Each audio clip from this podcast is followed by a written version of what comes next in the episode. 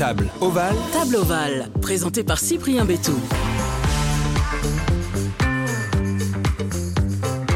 Bonjour à toutes et à tous, très heureux de vous retrouver dans ce nouvel épisode de Table Ovale, le podcast rugby, mais pas seulement, car nous allons aller ensemble à la rencontre de joueurs de rugby en activité ou retirés des terrains, afin d'évoquer leur carrière, mais surtout de découvrir les personnalités qui se cachent derrière le ballon ovale, et pour ça on ne perd pas plus de temps, on passe à table.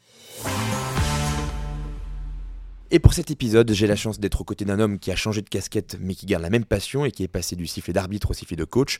Alexandre Ruiz, bonjour. Oui, bonjour. Enchanté, ça va? Ça va très bien, merci. En forme? Ouais, ça va. Bon, alors on est où pour enregistrer ce podcast? On est. euh, c'est boulot-boulot aujourd'hui, c'est ça? Ouais, ben on est au stade Chanzy dans une loge. Euh, oui, parce qu'il est, il est encore, euh, il est encore plein milieu de journée et que dans ce métier d'entraîneur, on arrive très tôt le matin, on arrive à 6h le staff et, et là il est quoi 13h30 et on est, euh, on est juste au milieu de la journée, donc euh, on n'a pas encore, n'a pas encore déjeuné et ensuite on enchaîne les entretiens individuels l'après-midi et puis euh, ça c'est dans la partie euh, entraîneur et dans la partie manager on est euh, en plein mois de janvier donc aussi on se projette sur le, sur le futur et il faut qu'on enchaîne les visios et les, échanges avec les agents et les joueurs sur lesquels on souhaite se, se projeter euh, pour dans un futur, dans un futur proche. Donc euh, les journées, j'avoue que euh, c'est 6h, je sais pas, 20h en journée en ce moment.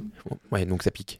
Euh, autant que le froid actuellement, c'est ça Ah ouais, là, ça, le, par contre, le froid, il pique, il pique plus. Le changement de température, je sais que je marque au visage, je suis rouge, on dirait que j'ai bu 4 bières et que je suis rond démoli. Je rassure que non. Quand je suis arrivé, tu étais déjà encore sur le terrain avec tes joueurs en train, de, en train de donner tes consignes. Alexandre Ruiz, tu es né à Béziers le 24 mars 1987. Tu joueras au poste de demi-mêlée jusqu'en Fédéral 3 à Agde avant de te retirer des terrains au profit de l'arbitrage que tu as commencé à 16 ans. Tu passes par toutes les étapes de la formation d'arbitre jusqu'à 2012 où tu deviens le plus jeune arbitre en top 14 à 25 ans en arbitrant la rencontre Stade Toulousain Clermont-Ferrand. Tu enchaînes ensuite avec le circuit A7 jusqu'à arbitrer durant les Jeux Olympiques 2016 à Rio. Tu arbitres en top 14, en Coupe d'Europe ou sur des rencontres internationales.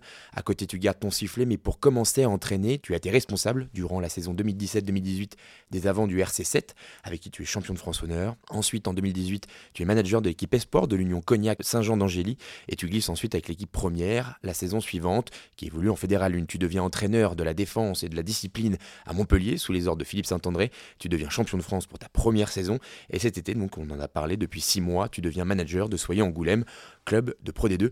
Tout d'abord, Alexandre, comment es-tu arrivé sur les terrains de rugby? Euh, déjà, c'est euh, le terrain de rugby par famille. euh, dans ma famille, en tout cas, mon papa, mes oncles, les, frères de mon père et le frère de ma mère ont toujours joué au rugby. Mon père est, un grand fanatique de rugby, donc j'ai baigné depuis très petit dans le rugby en général. Mon père, par la suite, a pris l'entraînement euh, de village autour de chez moi. Il a aussi entraîné à Agde. Donc, euh, dans l'entraînement, euh, quand je rencontre les gens de mon village aujourd'hui, parce que je suis encore, euh, toujours même village à Port-Tiragne, euh, ils me disent, tu te rappelles quand on était petit, quand tu étais petit, tu venais sur le bord avec ta tablette, tu, tu notais euh, à ton père, tu disais qui c'est qui faisait trois tours et pas cinq tours, et après tu balançais tout. Donc euh, voilà, les gens qui ont, euh, qui ont une cinquantaine d'années aujourd'hui me reprochent que quand j'étais petit, je faisais la balance sur ça, mais, mais donc c'est cool, c'est des bonnes anecdotes et euh, c'est des histoires qui, qui marquent. Voilà, mon père a, a toujours entraîné. en ce moment, il est un petit peu fatigué, donc c'est vrai que on- il a arrêté la- l'année dernière quand on a arrêté à 7 ensemble. Et aujourd'hui, voilà, on, on retient quoi? On retient qu'on a vécu des, des aventures ensemble sur, sur sa fin de carrière d'entraîneur et euh, voilà, qui ont marqué l'histoire de famille, puisque mon fils est passé euh, ce temps-là avec nous. Euh, donc je pense que j'ai baigné dans le rugby eh ben, par, par au départ sa faute, parce que c'est lui qui m'a mis à l'intérieur. Ma mère nous a toujours accompagnés, ma petite soeur a joué au rugby, mon grand frère joue au rugby. Euh, donc voilà, on a baigné dans ça, et ensuite euh, dans l'arbitrage, euh, c'est tout bête, j'ai aucun membre de ma famille qui... Oui, c'est ça, parce que j'allais te me- la question, c'est magnifique transition. C'était ma question d'après. Comment t'as basculé dans l'arbitrage du coup? Parce qu'à 16 ans, tu me dis, mon père était entraîneur, joueur, personne n'était arbitre. Ah et comment ça est arrivé? Aucun membre de ma famille, de près ou de loin, celle que je connais ou celle que je connais pas, n'a été arbitre. C'est arrivé bêtement, je crois aussi c'est une question de caractère. Ça vient de, des tours de terrain que tu dénonçais. Ouais, Peut-être que tu avais envie de dénoncer les fautes sur le terrain aussi. Peut-être qu'il y avait, peut-être qu'il y avait ça, peut-être qu'il y avait plein de choses aussi. Je sais que, euh, que j'ai été baigné par euh, un, père policier avec euh, quelque chose qui était très dans la justice. Je, j'avais horreur et j'ai toujours euh, aujourd'hui, je fais attention de faire euh, vraiment, c'est des valeurs sur lesquelles j'essaie aujourd'hui faire attention dans mon management, sur le respect des, des personnes. Euh, j'ai toujours été euh, attentif au fait qu'on doit être respecté, euh, toute personne est respectable, et de ce fait-là, j'accordais beaucoup d'importance à la loyauté. Et j'avais le sentiment aussi parfois, quand tu es petit, d'injustice, à tort ou à raison, j'en sais rien. Et, de ce fait-là, j'avais tendance à croire qu'on on était toujours mal arbitré en minime à 15 ans. Et donc, un jour, un mec il me dit c'est le triangulaire, donc c'est deux équipes qui jouent, le troisième qui propose deux arbitres. Et puis à la place de râler, tu ferais bien de laisser arbitrer. Ben, ok, pas de problème. Donc j'ai pris le sifflet, je suis allé. Et, euh, et, du coup, ça a été une vocation comme ça. Et mon père étant un petit peu dans le rugby biterrois, euh, un petit peu connu, euh, ben, bon, par lien, il a dit bah, Attends, je vais demander à lui qui demande à cet arbitre-là, tu peux pas aller voir des réunions. Et donc, je me suis pris au jeu bêtement, je suis allé assister à des réunions, je suis rentré au Pôle Espoir en tant qu'arbitre euh, aussi, et, euh, et, du coup, voilà, j'ai été pris par ce virus-là, qui, euh, qui, est un virus magnifique. J'ai arbitré 19 ans de, de, ma vie, sur 36, c'est pas trop mal, et j'ai arbitré 10 ans au très haut niveau, bon, au haut niveau et au très haut niveau, donc voilà, j'ai vécu des expériences qui sont magnifiques, et, et donc c'est génial. Et l'arbitrage, donc ces 19 années d'arbitrage, est-ce que ça, ça t'apporte aussi dans ton management aujourd'hui au quotidien? Ben, Je crois en fait que c'est un facteur déterminant à la performance. Il est, lui, la météo, la, connaissance du jeu, sont des critères qui sont euh, la préparation physique sont des pour moi des critères qui, qui sont déterminants. Tu connais pas la règle c'est comme quand tu connais pas le code de la route et que tu t'engages sur le code de la route quoi. Tu peux pas conduire quand tu connais pas le code. Et nul est censé ignorer la loi voilà. euh, et donc c'est la même chose euh, quand tu es sur un terrain tu dois connaître la, règle. Alors en effet il y a peut-être un avantage mais ça serait manquer de respect aux autres managers au top 14 Pro D2 parce que j'en connais certains qui la connaissent sous le bout des doigts. Par exemple Laurent Travers l'ancien manager du Racing mais je sais que Hugo Mola la connaît parfaitement Pierre Minoni aussi aussi. C'est les gens avec qui j'ai côtoyé pendant 10 ans, je sais qu'ils la connaissent très bien. Et pour avoir échangé avec eux, voilà, on dort tous avec euh, le règlement sur la table de chevet parce que c'est un élément essentiel à, à la performance et qu'aujourd'hui, euh, même si je suis manager ici, je me fais accompagner quand même de Laurent Cardona par d'un principe où tu peux pas tout faire et que euh, aujourd'hui, quand tu as la tête en train d'animer le collectif, tu peux pas faire autre chose. Et puis tu as la casquette de manager, tu plus euh, la casquette d'ancien arbitre. justement, ta vision là-dessus, parce qu'aujourd'hui, on voit que les arbitres sont très critiqués. Durant la Coupe du Monde, ça a été le cas. Aujourd'hui, encore en début de championnat.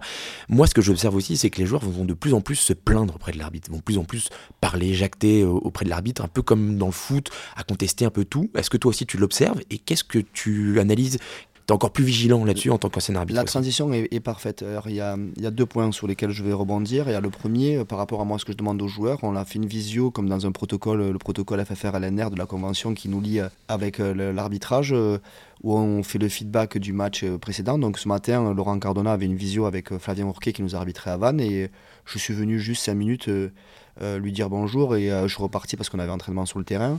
Et à un moment, un moment le premier essai de Vannes est entaché par une obstruction de, le bail euh, avant que le talonneur puisse aplatir. Et c'est vrai que sur le, c'est dur de le voir en direct. L'arbitre vidéo aurait certainement pu intervenir. Et donc je lui dis, euh, voilà, pour moi l'essai n'est pas valable. Il me dit oui, mais du coup moi j'ai pas de signaux parce que les joueurs ne contestent pas sur le terrain ou m'interpellent pas. alors je lui dis c'est contradictoire. Moi je leur demande de la fermer de pas contester. C'est dur aussi d'amener des informations. Donc c'est vrai qu'il y a un travail profond à faire avec nos, nos leaders pour avoir sur quelle méthode on peut aussi intervenir. Mais étant euh, ancien arbitre et surtout euh, détester les mecs qui contestaient, je ne peux pas concevoir que mon équipe conteste. Pour en revenir aux contestations de l'arbitrage, pour moi, il y a ces multifactoriels. Il y a le fait que les enjeux deviennent de plus en plus importants, les enjeux économiques. il y a aussi le fait que les réseaux sociaux aujourd'hui sont euh, un endroit où 90% des gens qui n'ont jamais mis un maillot ou des crampons déversent leur vomi facilement euh, sans être connu ou reconnu ou alors euh, se faisant passer pour des personnes euh, très, très fanatiques mais en soi rien du tout. Et je pense qu'aussi on perd les valeurs de, de l'homme. Donc aujourd'hui, en effet, la Coupe du Monde elle a été entachée par, par ça. Je trouve ça pas, désastreux, mais pas loin, si je peux utiliser ce terme-là. Mais je trouve ça surtout dommage parce qu'on en perd les valeurs. Moi, je ne veux pas dire que je suis content tous les week-ends depuis deux ans et demi que j'arbitre, que j'entraîne, lapsus. Je ne veux pas dire que je suis content tous les week-ends euh, de l'arbitrage, c'est pas vrai. Mais en tout cas, je connais aussi cet ancien métier-là. Je dois être respectueux des hommes qui. Euh, quand on se trompe, c'est pas l'homme qui se trompe, hein, c'est l'arbitre. Voilà, quand je vois le déferlement dégueulé de, des, gens, euh, des menaces de mort sur, sur Wayne, Wayne Barnes, je trouve ça d'une catastrophe. Ou Ben O'Keefe maintenant, euh, l'arbitre du quart de finale France-Afrique du Sud notamment. On dit souvent que quand l'arbitre passe à côté, c'est comme les joueurs. Parfois les joueurs passent à côté de leur match, l'arbitre peut passer à côté, c'est, ça arrive. Est-ce qu'il faut peut-être pas mettre, remettre l'arbitre au cœur de, cette, de tout ça, de toute cette machine? On se repose pas trop un peu sur la vidéo? Le danger, c'est que ben, l'arbitre reste un être humain et donc l'être humain peut toujours se tromper. Je crois qu'il faut être capable d'accepter les erreurs des gens, même si parfois a les enjeux qui sont importants. Moi, le premier, hein, je suis dans une situation aujourd'hui où je, je, dois maintenir le club et qu'une décision d'arbitre depuis le début de la saison nous a fait basculer euh, dans le plus ou dans le moins.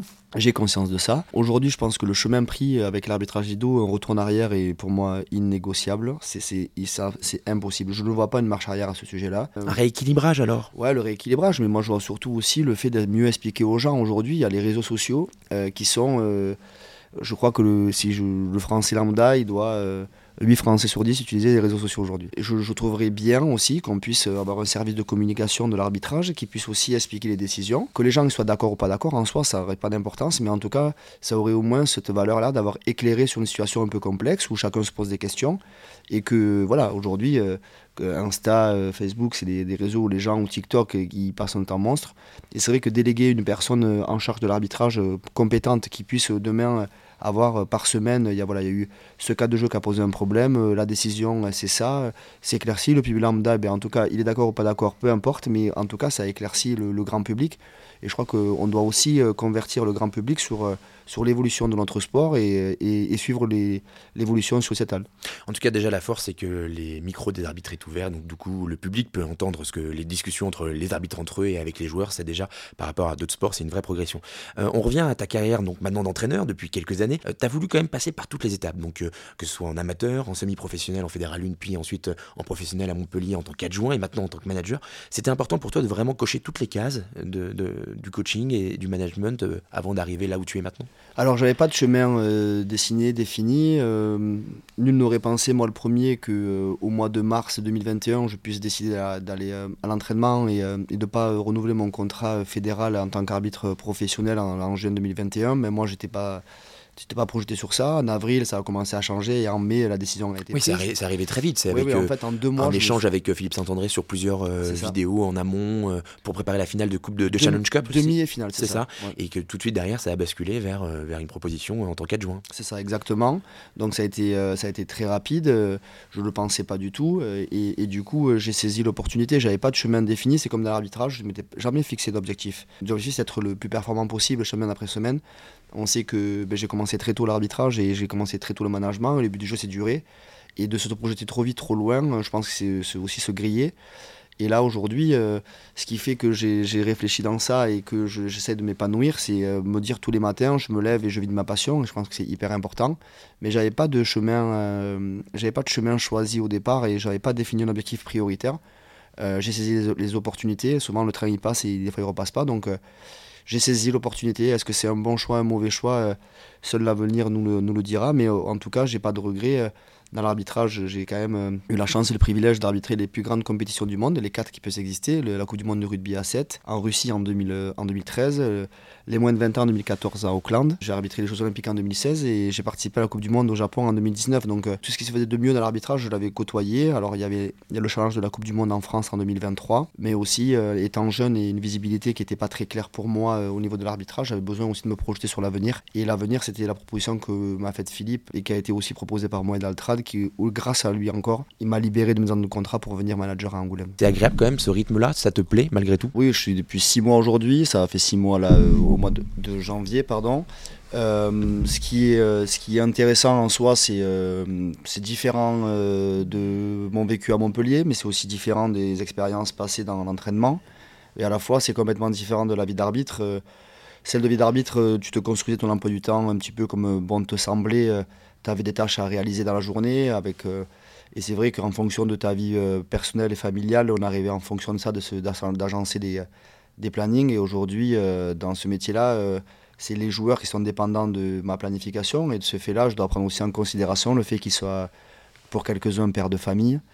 Et pour les autres, euh, des êtres humains qui ont envie aussi d'avoir une vie personnelle et, autour du rugby. Et, et c'est vrai que je suis attaché au fait de ne pas les, les concentrer du matin à 7h30 au petit-déj jusqu'à 17h le soir. Je trouve que, que les, ça reste des hommes et en soi, ils ont une partie importante à se retrouver soit entre eux, soit euh, ben, à leurs occupations personnelles. Mais malgré tout, le manager, donc toi, qui est père de famille et homme aussi, pourtant se met, euh, lui, euh, en revanche, s'efface au, au, détriment de, du manager. Ben, mes enfants, ils ont 8 et 10 ans, et malheureusement pour eux, Euh, ils ont vécu ça depuis de nombreuses années où, euh, où ben, la vie professionnelle elle nécessite aussi, aussi de l'absence, euh, des sacrifices. Et que voilà, donc c'est vrai que c'est des choses que je leur explique au quotidien. Mais aujourd'hui, je manage 15 personnes le staff et 45 joueurs, ça fait 60 personnes. Et il m'aurait semblé égoïste de regarder que mon nombril et, avant les autres. Donc je pense que c'est hyper important que je prenne en considération le fait que ben, les gens autour de moi ont la famille très proche. Moi, la mienne est restée dans le sud. Et, euh, et du coup, euh, c'est vrai que euh, je préfère ben, passer du temps au stade et qu'à l'inverse, eux ben, arrivent à ne pas négliger leur vie euh, personnelle et au détriment de, du, rugby. Donc voilà, c'est le bon équilibre. Je ne sais pas s'il y a une vraie vérité, mais en tout cas, c'est la, la mienne du moment. Mais du coup, euh, tu as connu les plus grandes compétitions en tant qu'arbitre, mais tu as déjà soulevé le bouclier de Brennus en tant qu'entraîneur. Alors adjoint, mais entraîneur, du coup, c'est bon, c'est plié, ça aussi. Non, Faut non. trouver une, autre, une autre vocation, président, du coup Non, non, mais après, après je, je, vois que. C'est incroyable de soulever le bouclier en après, sa première année. Tu en as rêvé je, Mais je peux être aussi secrétaire d'État entre temps, puis après, je peux revenir on, président. On est en plein remaniement, donc il peut lâcher plein de choses. Je peux revenir président de la fédération, je peux après repartir manager. Il y a, y a, plein de solutions, je vois, dans le rugby aujourd'hui. Donc je me dis que le chemin est encore, est encore divers, donc autant que je le saisisse. Est-ce que j'ai connu le plus gros objectif? Non. Est-ce que c'est une aventure humaine extraordinaire? Ce que j'ai vécu à Montpellier Oui. Le challenge aujourd'hui de maintenir un club comme le Soyons Angoulême euh, est un challenge hyper important, excitant. J'avouerai que à Montpellier, les nuits, même l'année dernière où c'était plus difficile, je dormais très bien. Et que là, les nuits sont beaucoup plus courtes, les cernes beaucoup plus grandes. Et mais euh, mais c'est ce qui fait le charme de ce sport. C'est aussi euh, cette capacité à se remettre au travail le lundi matin ou le dimanche, parce qu'on travaille le dimanche. Mais voilà, après, c'est plein de charme. Et euh, c'est sûr que c'est pas servi sur un plateau. Et on peut pas dire maintenant, t'apprends les couverts et à manger il faut juste continuer à, continuer à cuisiner. En tout cas, je retiens que la politique, c'est pas un truc, c'est un truc que tu as en tête aussi, du coup. Ah oui. Ouais. Oui, j'aime, j'aime mon village. Si j'avais juste pas eu tout ça, j'aurais présent sur la liste de Gwenon Chaudoir, qui est la mère de mon village, avec qui j'ai je partage beaucoup de, points communs, mais euh, je suis très proche des élus, Philippe Callas et Carole Vanier, avec qui je suis très proche, mais la politique, c'est quelque chose qui m'intéresse. Mais donc, du coup, même au niveau des, des instances du rugby, euh, c'est un monde euh, de politique maintenant, et donc, du coup, ça aussi, c'est quelque chose qui pourrait t'intéresser Non, mais avant ça, il faut, faudrait que je sois secrétaire d'État, sélectionneur de l'équipe de France avant d'être président de la Fédé. Bon, en tout cas, c'est le, chemin est, tracé. Quelle est la casquette la plus facile? Du coup, j'ai cru comprendre que c'est pas celle d'arbitre, c'est plutôt celle de management la plus compliquée entre les deux, entre les deux casquettes. Ouais, la, au niveau de la vie perso, en tout cas. Bah, la plus, la plus compliquée ou, la, ou la, la moins compliquée, parce qu'elles sont les trois compliquées, mais la moins compliquée, je pense que c'est d'être adjoint en top 14 parce que finalement tu n'as pas le management assuré, tu n'as pas la relation avec les agents, tu n'as pas la relation avec la direction. Tu es que dans ton, dans ton, dans ton rôle et tu fais au mieux. Donc le matin tu te lèves, tu es concentré pour faire le mieux, mais tu es dépendant des autres. Euh, l'arbitrage c'est une tâche compliquée parce que c'est te remettre en question, cette capacité aussi à, à maintenir une exigence perpétuelle. Euh, avec tout ce qui engendre autour, la vie personnelle, la vie, la vie familiale. Et euh, celle de manager, c'est qu'aujourd'hui, tu peux manager d'une certaine manière avec une vision qui peut être bonne ou, pas bonne, peu importe, mais avec ta, propre vision, mais tu es dépendant de 45 mecs et de 15 mecs dans le staff. Donc euh, c'est vrai que dans ce rôle de manager, tu, n'es dépendant, tu es dépendant de beaucoup, beaucoup de paramètres que tu n'es pas en maîtrise. Donc euh, c'est vrai que c'est aujourd'hui le, le le métier le plus dur des trois que j'ai rencontrés, c'est quand même celui-là. Le podcast se, se, nomme Table Ovale. Quel est ton lien avec la table, la nourriture? Est-ce que tu as un, un plat fétiche? Est-ce que tu cuisines beaucoup ou pas du tout? Là, t'as pas le temps de cuisiner, je suppose. Ben, ici, je cuisine pas. J'ai 15 jours pendant les fêtes, euh, ben, on a reçu 5 fois, 5 soirs avec beaucoup de monde très tard et, euh, et très riche à table. Donc là, t'étais derrière les fourneaux? Ouais, et là, j'ai été obligé de cuisiner. Mais après, euh, ma mère est sétoise de 7. Et c'est vrai que je suis assez fan de, des huîtres de l'étang d'auto. Euh, je, suis, je suis fanatique de la tielle. Alors la tielle sétoise, il n'y a pas grand monde qui connaît ce que c'est la tielle. Mais J'avoue que je suis, je suis, Après, les, suis pas là. Les Parisiens, vous avez un peu de mal, c'est normal. mais mais euh, la tielle c'est un chausson avec à l'intérieur des, euh, des, poulpes avec une sauce tomate épicée. Et, c'est un truc typique c'est toi. D'accord. Et c'est vrai que voilà, ça c'est des choses qui participent beaucoup au repas de, famille parce que voilà, c'est chez nous, c'est fréquent. Et qu'avec mon père, on a entraîné en plus à 7. Mon père a travaillé à 7. Ma mère est née à 7. et ça, tu le cuisines ça du coup? Non, ça je l'achète. mais, je, mais, je, le mange. D'accord. Voilà, après, à la macaronade, est un, est un, voilà, est un plat très sétois. Je ne sais pas très très performant à, le cuisiner, mais, euh, mais c'est vrai que j'aime la cuisine. En tout cas, les choses compliquées, j'ai encore un peu de mal, mais euh, j'essaie de m'en sortir. Et les bonnes tablées avec les copains, la famille, qui durent, qui le plus longtemps. Ah, ça, par contre, c'est vrai que du monde à la maison, euh, il y en a tout le temps. des bons repas et, surtout du bon pinard, il y en a beaucoup. Qui s'éternise. Qu'est-ce que tu changerais dans ta carrière si tu pouvais changer quelque chose aujourd'hui? En fait, j'aime Patrick Bruel. Et donc, je préfère avoir des remords que des regrets. Très bien. Tu le fais sans, chanter? Non, ça c'est, je suis une casserole. Mon fils est en train de chanter avec la Switch là, son nouveau truc là, et il quand je vois quand il chante, j'ai l'impression de m'entendre. mais non, non, je, je, je, pense que je, je n'ai pas de, de regrets par rapport à ce que, à ce que, à ce que j'ai entrepris, à ce que j'ai décidé j'ai plus de remords sur des choses que je n'ai pas maîtrisées et que je n'étais pas décideur, plutôt que d'avoir des regrets par rapport à mes prises de décision aujourd'hui. Quelle a été ta plus forte émotion sur un terrain de rugby? Ben, dans euh, ces derniers temps, il y a eu. Euh, c'est vrai que ça a duré plus longtemps, mais c'était les phases finales avec le RC7. Euh, parce qu'il y avait un putain de groupe de joueurs extraordinaire, une aventure humaine phénoménale qui a duré trois ans. On a rempli des objectifs, une, histoire, de, histoire de vie fantastique qui restera. Ça, c'est sur un point de vue familial, puisque j'ai participé, participé ça avec mon père et mon fils. Et d'un point de vue personnel, quand même la finale de juin 2022 avec, avec Montpellier sur le Stade de France, où mon fils à la fin du match, il est assis avec moi. Voilà, c'est quand même... voilà, je, tu la savoures pas vite, parce que, ou, pas beaucoup, pardon, parce que parce que tu enchaînes le championnat derrière et que c'est voilà, une machine à laver, hein, ce championnat top 14 Pro D2, tu n'as pas l'impression de respirer, que déjà tu repars à l'intérieur du travail. Donc, euh, mais je suis convaincu que ces rendez-vous, dans 10 ans, euh, encore le même. Hein. Euh, Patrick Bruel, tu, tu l'as Oui, je l'ai. T'as la ref Oui, c'est bon. Ok. Place des grands hommes. Ouais, exactement. Mm. du coup, voilà, c'est ces rendez-vous, je pense, de décennies, vont, voilà, vont écrire l'histoire de, de, de, cette aventure humaine qu'on a vécue. Euh, dans le staff, c'était euh, quelque chose de génial. C'était, euh, on était hyper atypique, avec des caractères complètement différents.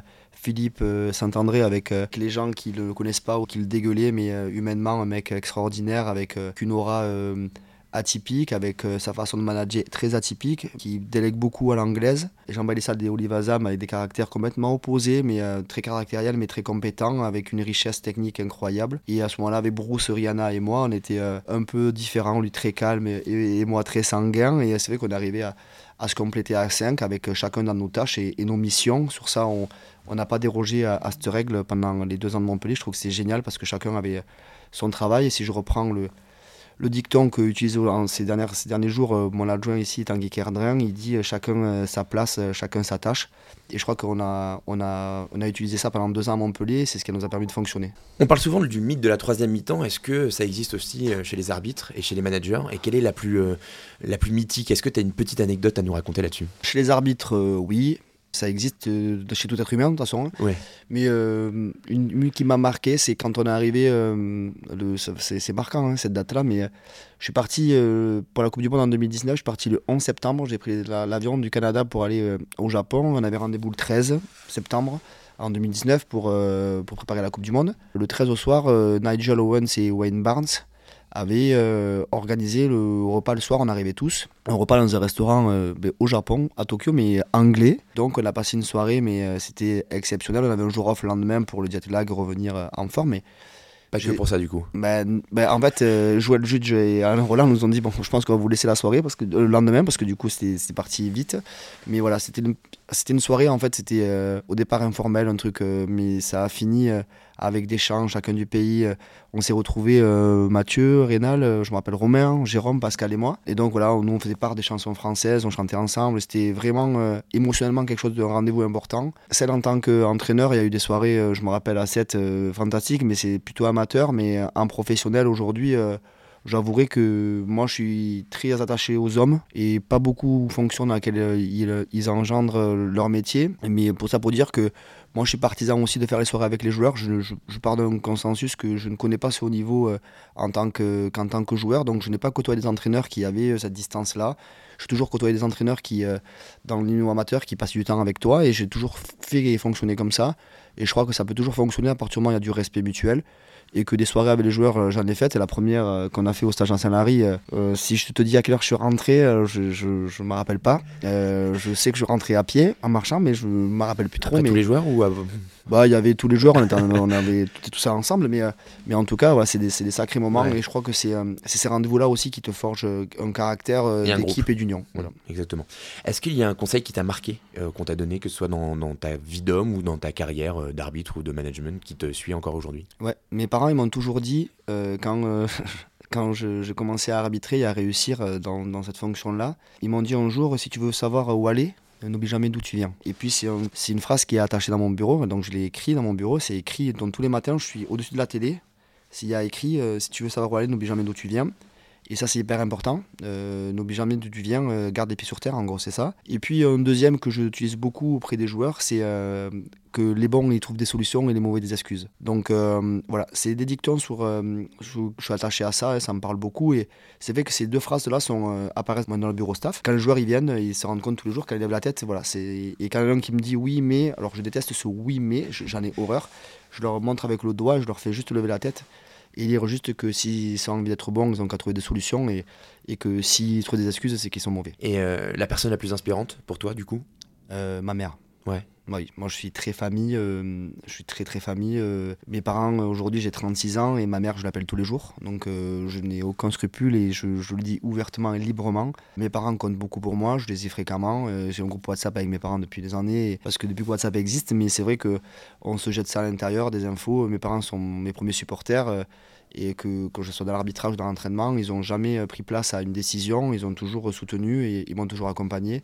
Et je crois que la chance d'avoir des parents comme ça, c'est la chance de se dire que ben, en fait, ils t'accompagnent, peu importe qui tu es, ce que tu fais, en tout cas, ils t'accompagnent parce que tu es leur fils.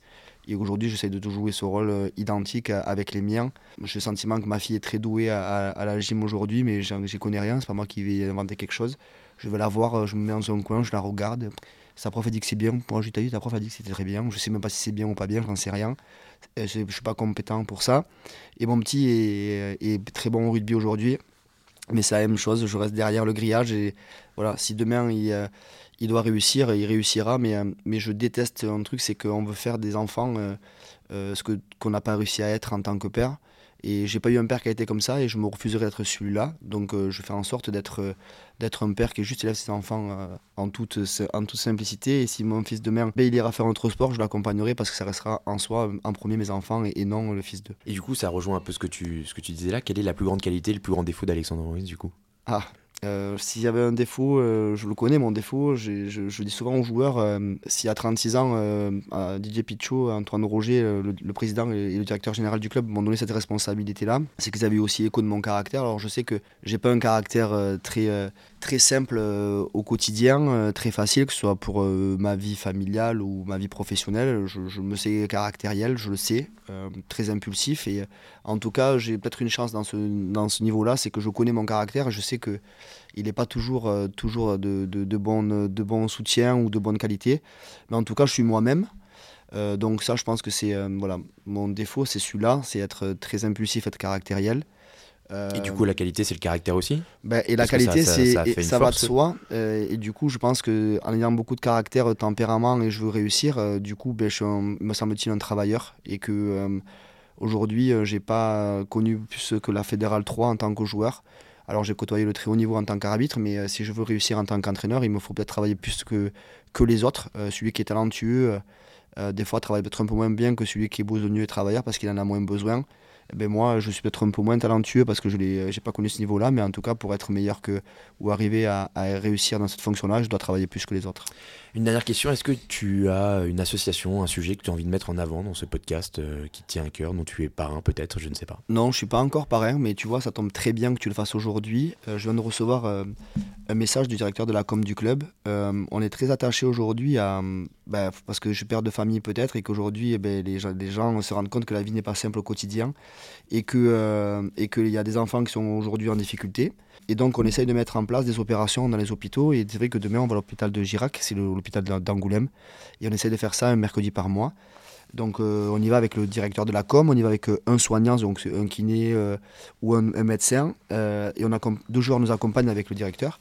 Et on va ramener des peluches à l'effigie du club, des petits ballons. Et, donc, ils viennent de- d'envoyer le message en disant que demain, on a rendez-vous à 13h30 et qu'on ira voir 8 enfants entre un mois et demi et 11 ans et qu'on va aller euh, passer du temps avec eux, passer l'après-midi. Et je crois que on se doit en tant que personnalité, si on peut s'exprimer ainsi, euh, connu, euh, en tout cas véhiculer des, messages forts et soutenir les, euh, les, enfants qui en ont besoin. C'est aujourd'hui injuste, mais la vie est parfois injuste. Mais c'est injuste qu'un enfant de, de un mois et demi se retrouve dans un lit d'hôpital. Donc euh, c'est vrai que je suis attaché à, ces valeurs-là.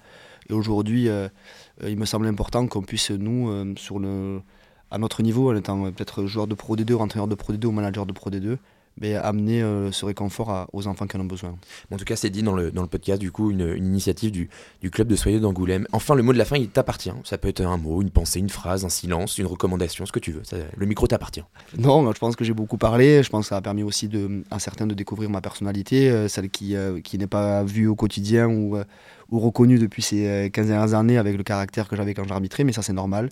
Euh, c'est vrai que je suis attaché à ce que je t'ai dit, les deux dictons que je t'ai présentés, mais euh, ce qui est important aussi, c'est euh, avant de juger les gens, apprenez à les découvrir, je crois que c'est hyper important, et que c'est trop simple aujourd'hui dans la société actuelle de juger sans connaître ou sans savoir. Les réseaux sociaux sont aujourd'hui très dangereux, pour moi c'est très très dangereux, de mal s'en servir en tout cas, parce que ça peut être très opportun et très efficace quand on sait s'en servir, mais pour les personnes qui pensent que c'est un, dégueulis, ben, ça peut être dangereux. Mais en tout cas, avant la passe de juger les gens, je pense qu'il est intéressant de savoir les découvrir. Merci encore Alexandre d'avoir accepté mon invitation et d'être confié dans Table Val. Bonne saison avec ton club de Soyons Angoulême. C'était le 11e épisode de Table Val avec euh, le podcast Rugby, mais pas seulement. Vous l'aurez compris que vous pouvez commenter et noter sur les plateformes d'écoute habituelles comme Spotify, Deezer ou encore Apple Podcast. Vous pouvez également écouter et réécouter les autres épisodes sur toutes ces plateformes. N'hésitez pas à le suivre, le compte Instagram Table Val. Et comme dit le proverbe, la table est l'entremetteuse de l'amitié. Merci Alexandre. Avec plaisir, merci à vous.